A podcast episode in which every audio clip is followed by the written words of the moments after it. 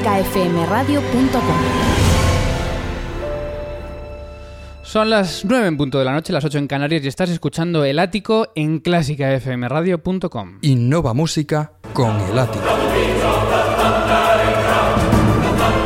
Y a esta hora te recordamos toda la información hoy lunes 19 de diciembre, día en el que hemos estado hablando con Juan Carlos Pérez, tuba solista y presidente del Comité de Empresas de la Real Orquesta Sinfónica de Sevilla sobre, el sobre la difícil situación de la formación andaluza. La Real Orquesta Sinfónica de Sevilla se encuentra en causa de disolución. La formación sinfónica señala a la Junta de Andalucía por aportar desde 2010 2 millones de euros de menos que el ayuntamiento, a pesar de ser instituciones socias a partes iguales. Puedes encontrar la entrevista en la primera parte del Ático 90 disponible en clásicafmradio.com al término de este programa. Además, la Escuela Superior de Música Reina Sofía está de aniversario. La reina emérita Doña Sofía preside la Junta de Patronos de la prestigiosa escuela para celebrar los 25 años de esta institución. Paloma Oshí, directora de la Escuela Superior Reina Sofía, se siente satisfecha por la trayectoria y anuncia nuevas empresas que siguen incorporándose como nuevos patronos de la misma y hablaremos del siguiente titular. La música clásica no es clásica. Esto es lo que afirma el joven Alejandro Puerta en su charla TEDx Youth Valladolid, proponiendo nuevas soluciones a la problemática de la conexión de la música clásica con el público. Hablaremos con él enseguida en este programa.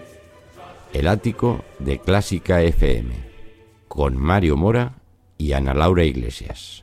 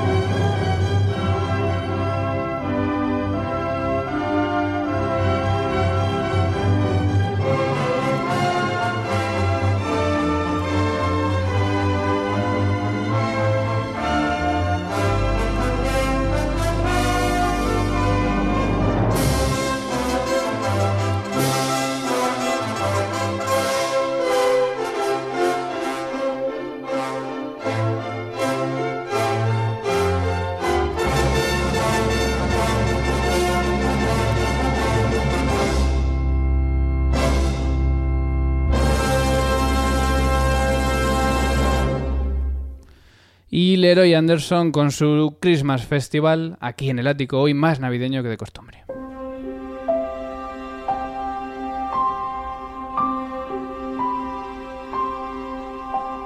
Clásica FM Podcast.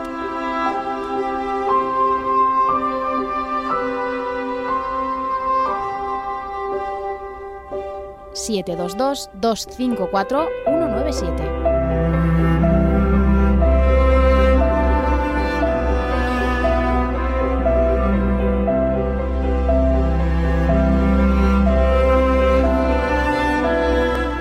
9 y 4 de la noche. Enseguida vamos a hablar con Alejandro Puerta, pero antes recuperamos la música de No Tocamos Gratis, la campaña de Clásica FM, que lleva ya mm, un año más. No Dos. Eh, y ha estado, bueno, ha tenido sobre todo bastantes picos con algunas noticias de actualidad. Una, una campaña que no abandonamos, que sigue muy activa en Twitter con el hashtag No Tocamos Gratis y bueno, recuperamos en este momento pues para comentar que sigue pasando, que sigue habiendo empresas, sigue habiendo eh, músicos, artistas que siguen trabajando profesionalmente sin cobrar. Tenemos mm, cuatro ejemplos. Cuéntanos. Tenemos un artículo casi de terror, diría yo, en el país, en el que, que, está titulado con el siguiente titular, valga la redundancia. Los trabajadores culturales aumentan, pero, pero no cobran. Es alucinante. El sector empleó a 515.000 personas en 2015, 3.200 más que en 2014, según el Ministerio. Únicamente crecen los no asalariados, mientras que bajan los que reciben un sueldo, mientras que bajan los que reciben un sueldo. Es decir, decir que cada vez trabaja más gente en el sector cultural, pero no cobran por ello. Me lo creo, me lo creo. Más situaciones. Por ejemplo, las que destaca cada día sindicatos de música en Twitter, arroba Frente Popular, como el caso de los Barcelona Launches, estos en los que buscaban músicos para tocar gratis o a cambio de, un bocadillo. Sí, casi, casi parecida, lo mismo. Eh, ¿Qué más cosas? Ah, lo que ha ocurrido en el Teatro Real, que lanzaban una, oferta laboral, pero no remunerada. Lo recogía, creo que mm. era eh, El Confidencial, en un artículo que decía, trabajar gratis en el Teatro Real, de una oportunidad laboral a una vergüenza que no es un no tocamos gratis, es un no trabajamos gratis, pero como tiene que ver con la cultura y con la música sobre todo. Al final es lo, es lo mismo, porque también valoraban que la persona tuviese formación musical. Y además contando con el Teatro Real que tiene eh, casi 49 millones de euros de presupuesto al año. Y de dinero público. Y de dinero público que bien pueden emplear 500 mm, euros al mes. Que aún así sería casi esclavismo, pero bueno, que menos, claro. Que menos. Así que sí, estas cosas pasan. Y una cosa que nos ha llegado hoy. Ha llegado hoy mismo esta noticia en la Nueva España que dice un coro profesional, entre comillados, por, eh, por amor al, al arte. La mayoría de los miembros de la polifónica Ciudad de Oviedo no cobra por la temporada de zarzuela, pero cumple con las exigencias de un primer espada. Bueno, pues no viene de más eh, contar estas cosas. Eh, gente profesional con sus eh, carreras, con su vida por hacer, mm, siendo contratadas por cero euros. Y obviamente es algo que no ayuda en absoluto al mundo de la música. Esto es No Tocamos Gratis, la campaña de Clásica FM que seguimos reivindicando aquí en el ático en clásicafmradio.com.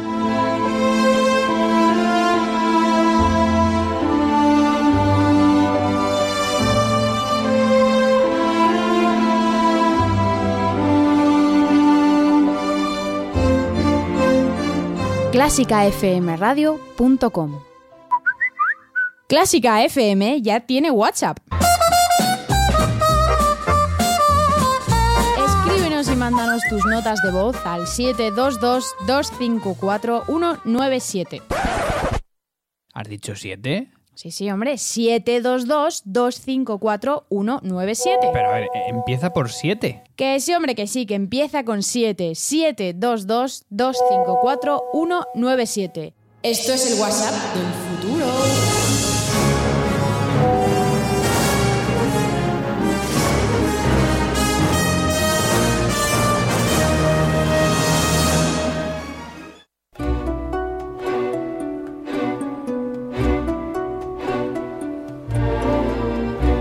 Clásica FM. Tu clásica. Si nos ponemos en la piel de un joven que va actualmente a un concierto de música clásica, ¿qué nos encontramos? En primer lugar, la información que hemos recibido acerca del concierto es escueta. Básicamente, el nombre del director, el nombre de la orquesta y el del repertorio que se va a interpretar. La sala, magnífica, pero neutra, igual para todos los conciertos. El público en general, mayor, vestido de gala, como para la ocasión. La orquesta, vestida de negro, formada por músicos fantásticos, pero los cuales no conocemos ni tendremos el placer de conocer después del concierto.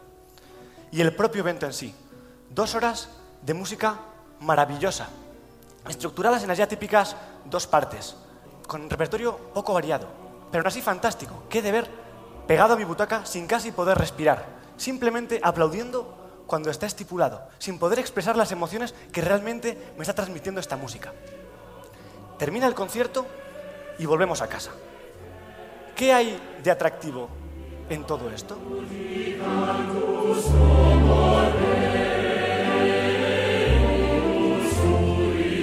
Su nombre es Alejandro Puerta Cantalapiedra, tiene 23 años y ha tenido la oportunidad de contar lo que acabamos de escuchar en TEDx Youth Valladolid hace justo un mes.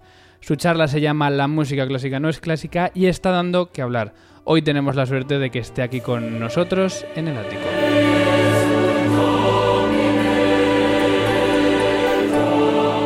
Alejandro Puerta, buenas tardes. Hola, buenas tardes, ¿qué tal?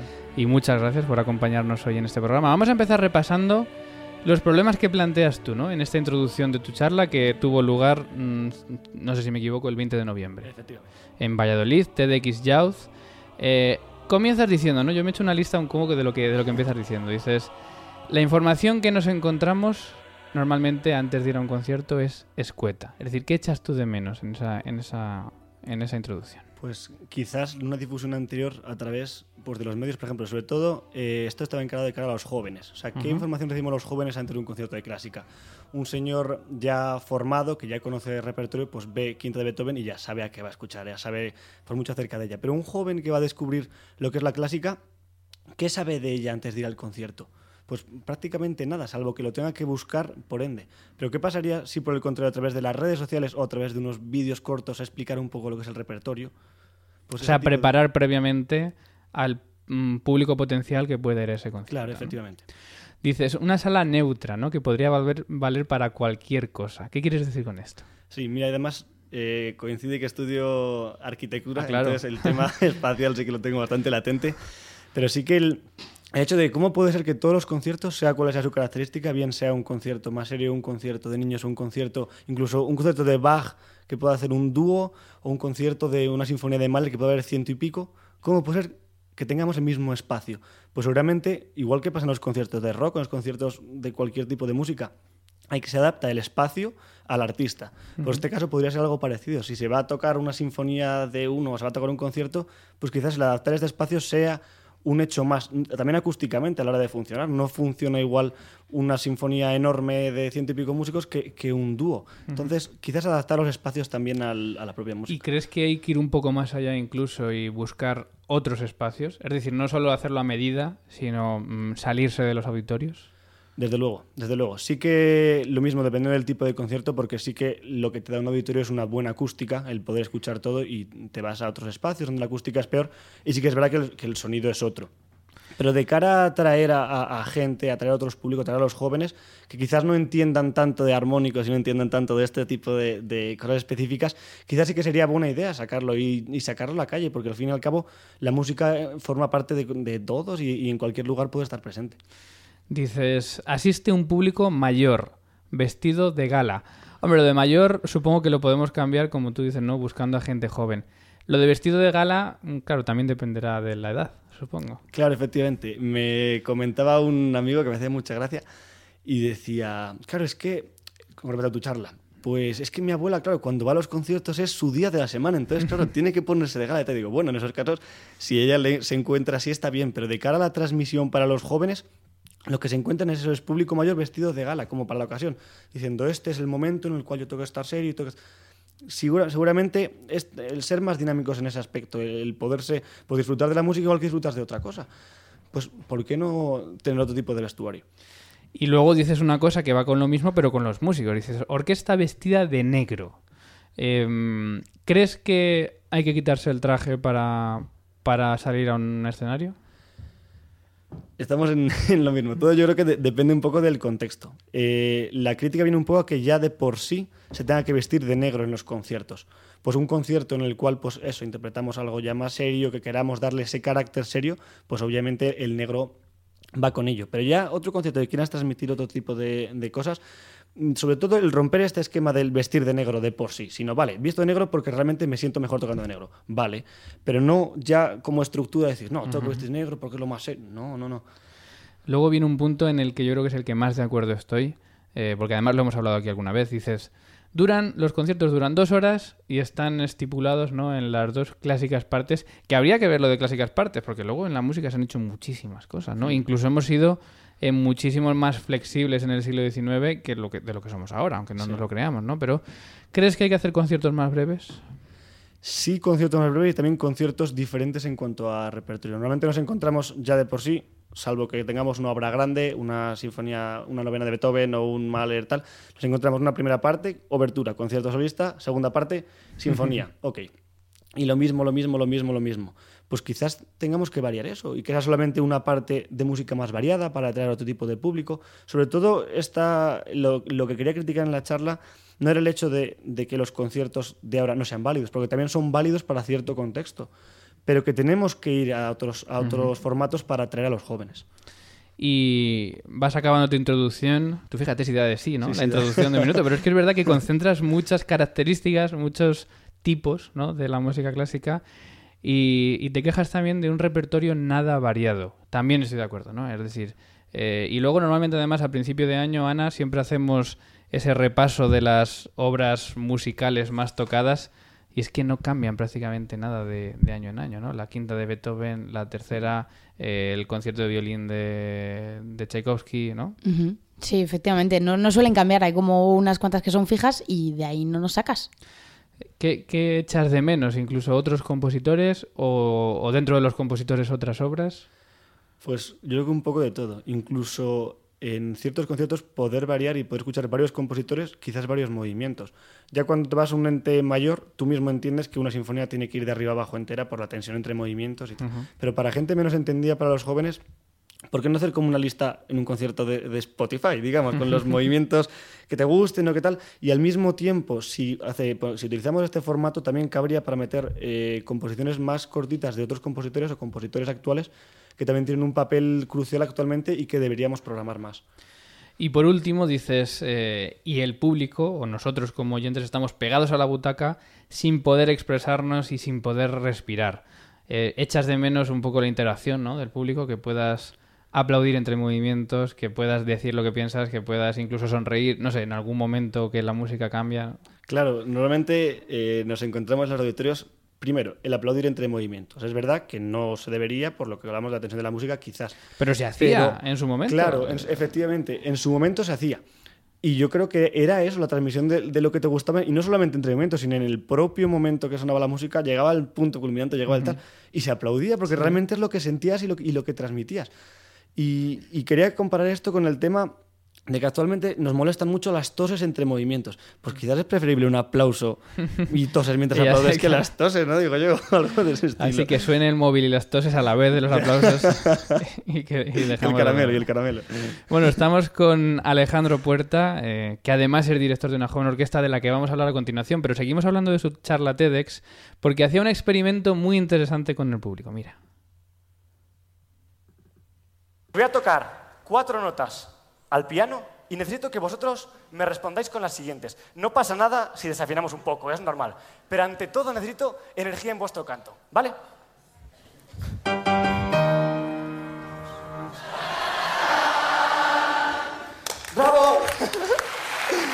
Bueno, ahí te quedaste, ¿no? No sabías cómo iban a reaccionar, claro, porque eso no estaba preparado. Claro, efectivamente, yo llevaba, digo, bueno, ¿y si, y si no me responden? ¿Qué hago?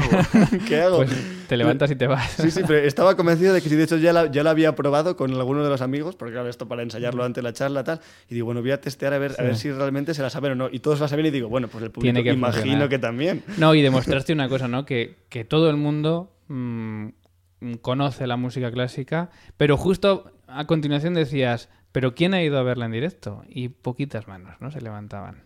¿Cuál es la consecuencia de esto? Claro, es el plantearnos, ¿cómo puede ser que tanta gente la conozca? Y no solamente que, que no le haya ido a ver en directo y se la conozca sin ir a verla, sino que les guste, porque normalmente te- cuando sabes algo te suele gustar. En este caso, además, siempre es un, un mítico ejemplo. Pero todo que te guste y que no quieras ir a verlo. ¿Esto por qué? Porque muchas veces a lo mejor no conoces lo que viene después, o como tú decías, porque muchas veces es que podría darte una razón con cada uno de los puntos que, que, tú, que tú presentabas al comienzo de, de este corte. Eh, y me viene por supuesto a la cabeza, Ana, eh, que tú, ta- tú también eres TEDx speaker, lo que tú reivindicabas en tu charla, ¿no? Que realmente la música nos gusta, pero que, que no puede, o sea, que, que muchas veces no la conocemos. ¿no? Claro, exactamente. Que luego cuando vamos a verla o cuando nos llega de otra forma, como puede ser a través del cine o, o de la televisión, pues sí que nos gusta, nos llama la atención y se nos abre ahí un, cambio, un campo muy amplio para descubrir. O sea, son dos charlas, tenemos aquí a dos TEDx, eh, dos charlas que un poco van eh, por el camino de decir, es que el producto es bueno, ¿no? es que la música es buena, pero mm, o no la conocemos o no estamos preparados o el ambiente, como El tú defiendes, sí. Alejandro, no está preparado ¿no? para que a la gente le parezca atractivo. Elegiste un, un título que a mí me parece un poco polémico, te lo tengo que decir, ¿no? Que es la música clásica no es clásica. ¿Qué quieres decir con esto? que, mm, digamos, sobre todo es la connotación de clásica como tal. Eh, actualmente vamos a un restaurante, nos pedimos el plato clásico y sabes que no vas a fallar. O vemos el clásico del fútbol español, un Madrid-Barça, y sabes que sí o sí va a ser buen partido. Ahora, por el contrario, dices música clásica y la gente piensa, qué aburrido, qué tal. ¿Por qué esta connotación con los otros dos, eh, digamos, con la comida y con el fútbol? ¿Y por qué esto con la clásica? Entonces, un poco el título lo que venía a decir es que realmente la música clásica no es clásica como la pensamos, o sea, como serio y como tal, sino que realmente es muy divertida y, y a todos nos gusta. Bueno, eh, Alejandro, como joven emprendedor que es, decimos tiene 23 años. 22, 22, 22, 22. que no los ha cumplido. Esto nos fastidia mucho cuando nos lo hacen en las entrevistas. ¿no? 22 todavía. Vale. Es estudiante de arquitectura eh, y él encontró una solución ¿no? ante estas preocupaciones que él tenía de la baja asistencia, ¿no? Estas preocupaciones que tenemos muchos, baja asistencia a conciertos, eh, la gente cada vez está menos interesada por la música clásica. Él, con unos amigos, encontró una solución. un grupo de, jóvenes que llegamos a Madrid a estudiar diferentes carreras universitarias y veíamos como no había nada para que pudiéramos continuar con la música al mismo tiempo que los estudios. Y al mismo tiempo veíamos cómo nuestros amigos y compañeros rechazaban la clásica simplemente por el nombre. Y eso no podía ser. Entonces decidimos crear la joven orquesta de estudiantes y colegios mayores.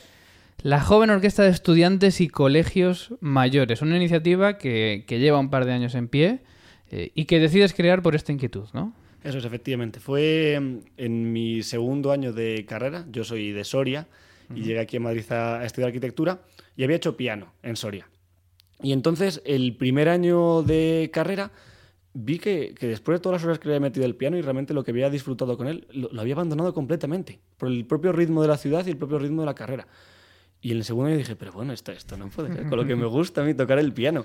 Y, y pensé que también habría gente en la misma situación que yo, que igualmente estaban estudiando otras carreras, habían hecho el, el conservatorio y no había nada que les permitiera seguir con la música al mismo tiempo que, que los estudios. Y entonces fue cuando, pues un día, hablando con el director de, de mi colegio mayor, se lo comenté y me dice, venga, pues venga, pega carteles.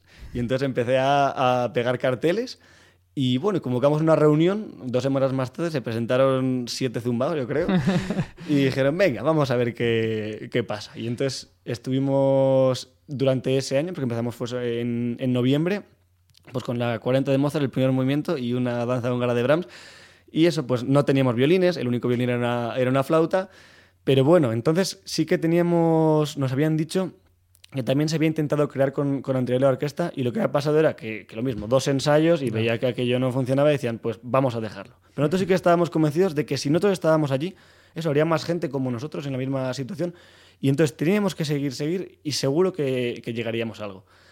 Bueno, pues enhorabuena porque habéis aguantado, ¿no? Hasta ahora ya sois más de 70 músicos, estudiantes de muchísimas carreras. Eh, ¿Y cómo pretendéis, qué hacéis en vuestros conciertos eh, para acercar la música a la gente? Pues todo lo que un poco comentábamos antes, realmente ponerlo en práctica y son, son métodos yo creo que bastante sencillos. Sobre todo también romper lo que es la barrera con el público, que, que la gente pueda subir incluso al escenario y ver el concierto desde otra, desde otra perspectiva, o explicar las obras una delante de otra mm, según se van tocando, que salga, por ejemplo, el último concierto que dimos, que salga Darth Vader disfrazado para tocar la obra, y luego también a la hora de programar. Eh, la programación la basamos en, en, tres pilares, que es, en primer lugar, lo que es la, la, música clásica, como tal, una sinfonía, pero explicada realmente, realmente tal y como es. En segundo lugar, el, el, la música que, que, a todos nos gusta, las bandas sonoras, que le dice a tu amigo, oye, que vamos a tocar Star Wars, vamos a tocar Juego de Tronos. Y dice, ah, bueno, pues entonces ve a verlo. Igual, sí. Y al mismo tiempo le estás atrayendo claro. también a escuchar el otro, uh -huh. el otro repertorio. Y, luego y al final es... les gusta también el otro repertorio. Claro, efectivamente, porque además luego le suena y dice, ah, pero esto no aparecía en tal. Y digo, ah, efectivamente, es, el vale. problema es que no lo sabías.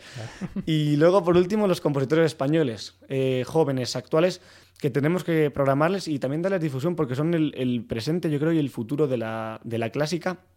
Y es fundamental que, que, actualmente les escuchemos también para saber hacia dónde tiende la clásica. Bueno, eh, tengo aquí un gráfico muy curioso delante, ¿no? Que dice un poco de qué carreras son estos músicos. hay una- un gran porcentaje de interpretación musical, o sea que tenéis gente que está estudiando realmente la carrera de interpretación. También hay un gran porcentaje de arquitectura, supongo que tú has tenido ahí Bueno, ahí tirón. Y, y bueno, pues eh, ingeniería aeronáutica, medicina, hasta más de 30 carreras que componen esto, esta orquesta joven de, de más de 70 músicos. Un mapa también curioso, con un punto muy gordo en Madrid, que es el lugar del que más, músic- más músicos provienen. También un punto muy gordo en, en, bueno, los dos en Extremadura, curiosamente, ¿no? Sí. En Guadalajara. Es decir, músicos de toda España, de cualquier carrera que se juntan eh, semanalmente, te pregunto. ¿Os, os Eso, juntáis sí, los, semanalmente? los viernes por la tarde. Los viernes por la tarde, mientras otros van a tomar un par de cañas. Ellos lo hacen, pero después. ¿no? Efectivamente. no Primero se van además. al ensayo y después, como buenos músicos, hay que irse a, a celebrarlo y hacer buenas migas y seguramente ha salido un grupo fantástico. Ensayáis, además, mm, porque es joven orquesta de estudiantes y colegios mayores. Es decir, no todo el mundo, y esto lo decimos por si alguien escuchándonos, no todo el mundo tiene que estar en un colegio mayor para estar en esta orquesta, ¿no? No, no, efectivamente. Pueden ser estudiantes, mm, jóvenes que tengan el- en el alma todavía esa juventud. Realmente la orquesta actualmente la formamos, pues sí que la mayoría somos estudiantes. De colegios mayores sí que hay un, cierto porcentaje. Y luego hay gente que también ha terminado la carrera, está trabajando y le apetece seguir con este rollito estudiantil y la verdad que se lo pasan estupendamente y nosotros con ello. Entre otras eh, novedades, eh, no sé si lo vais a estrenar ya, tenéis el coro de la joven orquesta. Sí, estamos en, en vías de formación. Empezamos el, el año pasado con lo mismo, pues yo creo que lo mismo, con siete. y estamos todavía ahora de nuevo volviéndola a poner en marcha con una nueva directora, con Elena Salvatierra. Y bueno, a ver qué tal funciona. Creo que después de Navidad le vamos a volver a dar, a dar chicha. Así que ahora que son iniciativas que cuestan, sobre todo al inicio, hasta que se empieza. Pero luego sí que es muy bonito ver cómo funciona y cómo, cómo sobre todo los jóvenes se unen en torno a la música. Bueno, ahora vamos a hablar precisamente de un proyecto que hay después, después de Navidad, donde os vamos a poder ver en acción. Antes también dais importancia, por ejemplo, a las redes sociales. Tenéis un hashtag que es Revolución Joecom, porque entendéis ¿no? que a través de las redes sociales también podéis conseguir que mucha gente os conozca y sobre todo que vaya a los conciertos. Claro, efectivamente. Eh, las redes sociales para los jóvenes dinamizan muchísimo. Realmente puedes formar un evento solo a través de redes sociales, sin poner cartelería, sin anuncios ni nada, y puedes llegar a llenar un sitio. Porque es, es el medio que te sirve tanto para difundir como a veces, como vemos, también para cosas en contra con ciertas... Entonces sí que mm, dar esa imagen a, a una orquesta es, es fundamental. Yo creo que también se está trabajando últimamente mucho desde todas las orquestas en, en ello. Pero sí que utilizamos nosotros el hashtag este de Revolución Joecom para no compartir lo típico de tenemos concierto tal día o tocamos tal, sino también un poco lo que es el, el día a día de la orquesta con un poco tonterías o cosas que hacemos dentro obviamente del ambiente. Sí. Pero sí que se vea que, que una orquesta no es aburrida, sino que también tenemos nuestras diversiones, que somos jóvenes al fin y al cabo y nos encanta la música y compartirla con el resto de jóvenes. Y casi no hemos hablado de ti al final. Eh, tú eres pianista, estás estudiando dirección de orquesta, estás al frente de la dirección musical de esta orquesta. Eh, ¿Cómo te planteas? Porque además también eres arquitecto. ¿Tú te quieres dedicar a la música o te quieres dedicar a la, a la arquitectura? Pues la verdad que cada vez, aunque creo que me están escuchando mis padres, cada vez creo que me, me quiero dedicar más a la música. La verdad es que en- encuentro más en la música que en la arquitectura, que también es preciosa. Realmente son mis dos pasiones. Pero sí que mm, la arquitectura quizás eh, se queda en construyes algo que realmente es apasionante, un espacio fantástico, pero queda ahí y termina ahí y bueno, luego envejece, etcétera. Pero la música, desde el primer momento, sobre todo, porque la arquitectura tiene sus momentos de plano, sus momentos de obra, sus momentos feos, digamos. Pero la música, yo creo que no tiene su momento feo. Desde el primer momento que te enfrentas a una orquesta con los diferentes músicos, incluso estudiando la partitura, descubres cosas nuevas, descubres cosas nuevas. Llegas a los músicos y te encuentras 70 almas con ideas completamente diferentes que tú como director tienes que unar en una. Y, y encima luego generar algo que, que no es material. Con este mundo que nos movemos es muy materialista, mientras que la música no es, es todo lo contrario. No sabemos qué es la música. No es, no es nada que se pueda tocar, sino, sino que llega a la gente y sobre todo no sabemos cómo llega a emocionarla tanto. Que la capacidad de la música para emocionarla. Pues es, es bonito lo que dices, sin duda. Y oye, también te voy a decir una cosa, se echan de vez en cuando de menos arquitectos músicos, o sea que tampoco dejes lo otro, que para, No, no, para un buen auditorio, Claro. que además haya un músico detrás de haciéndolo, no, no está nada mal. Que además intuyo, porque estás en tu quinto año de arquitectura, o cuarto, ahora son cuatro. En quinto, son cinco. son, sí. qui- son cinco y estás en tu quinto año y podría ser el último. Eh, no. Ah, vale. Me, me- me alargué, me alargué un poco la carrera porque el año pasado empecé a estudiar dirección con, con Miguel Romea y, Sí. con, y con Juan Esteban. Y entonces cada cuatrimestre digo, bueno, Ah, una asignatura menos para bueno. compensar y el próximo ya me las, me las termino de limpiar. Pero vamos, que yo conozco a gente que se la ha sacado en 9 o 10 años, o sea que seguramente no vas nada mal para la actividad musical que Sí. llevas además detrás. Así que enhorabuena. Muchas gracias. Bueno, Alejandro Puerta, no te vayas porque vamos a despedir el programa contigo, eh, pero te agradecemos mucho que nos hayas contado. Ah, ah, eh, el Auditorio Nacional, que no se nos olvide. Vamos a poder veros en el Auditorio Nacional, ¿cuándo? Dínoslo. El 2 de marzo, siete y media. 2 de marzo, jueves a las 7 y media de la tarde, horario premium, además. Eh, en el Auditorio Nacional va a estar esta joven orquesta de estudiantes y colegios mayores. Así que mm, si alguien está en Madrid, por favor, mm, que vea a estos jóvenes que además de tocar genialmente bien los instrumentos, estudian sus carreras y tienen su vida, pero allí van a estar en el Auditorio Nacional, en el icono de las salas de música de España, demostrando lo que son capaces de hacer. Ya compartiremos la, información. Nosotros eh, hemos llegado a las nueve y media de la noche y es momento de despedirnos.